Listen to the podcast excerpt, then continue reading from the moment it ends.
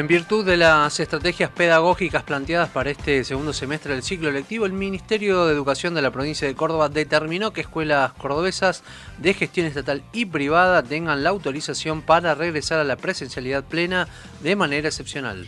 Se trata de salas, grados, cursos o toda una institución que por cantidad de estudiantes o capacidad física puedan garantizar la aplicación del protocolo de prevención de COVID-19. Para hablar de este tema ya estamos en comunicación telefónica con Jorge Jaimes, director general de Desarrollo Curricular y Acompañamiento Institucional. Jaimes, ¿cómo le va? Muy buenos días. Javier Sismondi y Susana Álvarez los saludan desde Noticias al Toque. Buenos días, Javier. Buenos días, Susana. Buenos días a, la audiencia de vuestra radio. ¿Cómo le va, Jorge? Buenos días. ¿Cómo se va a determinar en qué colegios o cursos pueden concurrir de manera presencial plena, digamos, todos los alumnos? ¿De qué condiciones depende? ¿Se va a priorizar algún curso o algún grado? Bien, Susana, tal cual tal, lo decían ustedes, digamos, esto se trata de una medida excepcional con la idea de ir generando progresivamente la presencialidad plena y está en el marco de una serie de, medidas, como decía recién, y obviamente siempre con la idea de la aplicación eh, rigurosa del protocolo de prevención del COVID-19. Básicamente, eh, aquellas instituciones, ¿no es cierto?, que con el nivel de matrícula y espacio físico lo permitan, evidentemente vamos a eh, permitir el desarrollo de la, de la presencialidad plena. ¿Qué quiere decir eso? Bueno, que hay un aforo, digamos, en, las aulas, asociada por la matrícula y el espacio físico, en la medida que eso permita que el grupo eh, que compone cada sala, grado o curso, eh, puedan desarrollar su actividad con, digamos, con, respetando las, pautas del, protocolo, lo van a poder hacer desde la perspectiva de la presencialidad plena. ¿Existen aulas eh, acondicionadas para mantener esta presencialidad plena y además respetar los protocolos? Porque desde UPC se afirma que es muy, muy difícil que se pueda dar esta situación. Bueno, eh, nosotros estamos aprovechando, digamos, todos los espacios que tienen las, escuelas, ¿no es cierto? Las, aulas en sí, como decía recién, que en la medida que existe esa relación matrícula-espacio físico lo permiten, pero también eh, la utilización de otros espacios, por ejemplo, que tienen mayor dimensión y que nos permite, por ejemplo, la priorización de algunos eh, grados o cursos, por ejemplo, eh, sexto grado en la primaria, sexto año, séptimo año en la secundaria, como pueden ser las salas de uso múltiple, los talleres de uso múltiple, espacios físicos mayores que permiten albergar, digamos, la cantidad de estudiantes y poder garantizar la presencia plena. Obviamente que todo esto va a ser eh, en un cuidado siempre, como decía al principio, eh, de lo que prescribe el protocolo eh, y no exponer de ninguna manera ninguna situación que traiga algún inconveniente. Por el contrario, pretendemos que la escuela siga siendo un lugar cuidado, un lugar seguro y hasta ahora lo venimos logrando gracias al compromiso del equipo directivo, de los docentes, obviamente de los estudiantes y también de la familia. ¿Ya hay instituciones que están haciendo esta experiencia de presencialidad plena? Sí, em, es muy buena su pregunta, Susana. Tenemos, digamos, en el ámbito público, eh, tenemos alrededor de 4.220 y pico de, 4.200 para, para poner un número redondo, de eh, salas, cursos o grados que ya están en este momento con presencialidad plena. Eh, esto en, todo lo que son, se refiere a escuelas ubicadas en, en zonas urbanas. Y luego tenemos, en el caso de las escuelas primarias, rurales, el 927 que ya están con eh, escuela, eh, plena, perdón, sobre 936, o sea, prácticamente el total, y el 50% más o menos de las eh, escuelas secundarias eh, rurales.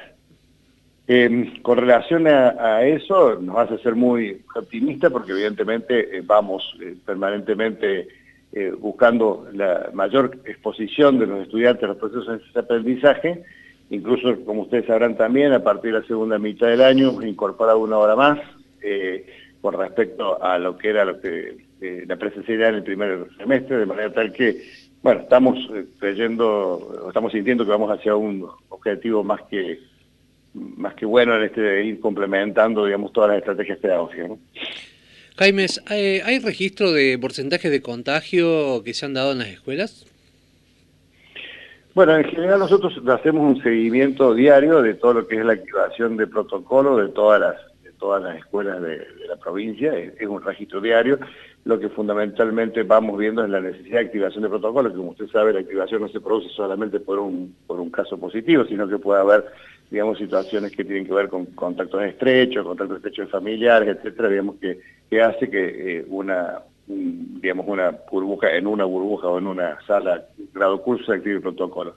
Nosotros tenemos un, nivel de, digamos, de contagio intraescolar, eh, digamos que no, prácticamente no, no ha existido el contagio intraescolar, todo lo que hemos tenido ha sido siempre activación de protocolos por ámbito, eh, se ha dado por el ámbito externo, digamos que, como decía recién, o ha habido un contacto estrecho o pues, alguna persona que ha tenido, se ha contagiado fuera del ámbito escolar.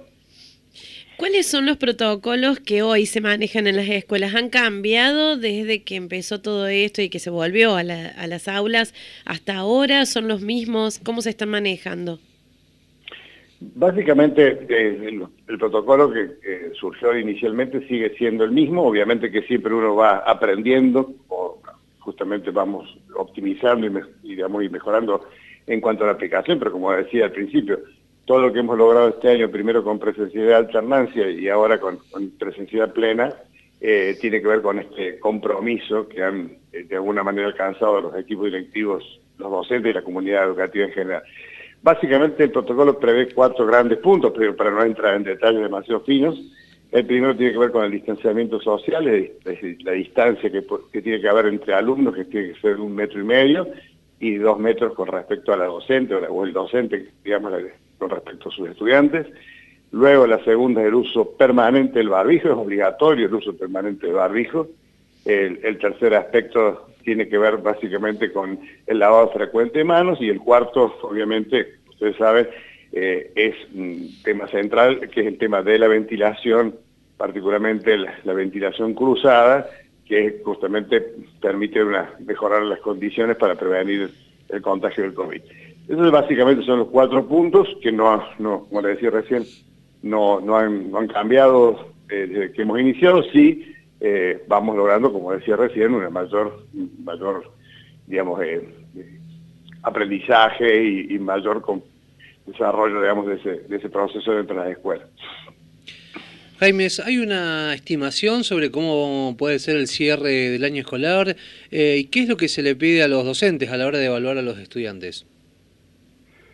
Eh, bueno, nosotros este año hemos definido una, serie de aprendizajes y contenidos prioritarios que lo hemos definido mm, para, digamos, completar lo que sería lo que nosotros hemos denominado la unidad pedagógica 2020-2021, es decir, digamos, básicamente hemos pensado en un sentido de ciclo del 2020 y el 2021, y esos, esos aprendizajes y contenidos eh, básicamente son evaluados a través de distintos, distintos procedimientos, hay una evaluación que es de orden formativo, que se va haciendo un seguimiento de los aprendizajes y contenidos alcanzados por los estudiantes, y bueno, y los docentes tienen distintas pautas con respecto al logro de esos, de esos, aprendizajes. De manera tal que estamos, eh, digamos, eh, muy ocupados en esto, haciendo un seguimiento, digamos, incluso con, distintas actividades complementarias para, para acompañar a los estudiantes en este proceso, luego de un año que evidentemente, como fue el 2020, ha sido bastante eh, complejo y hemos necesitado intensificar, digamos, las estrategias de, de enseñanza, aprendizaje y de seguimiento de los estudiantes.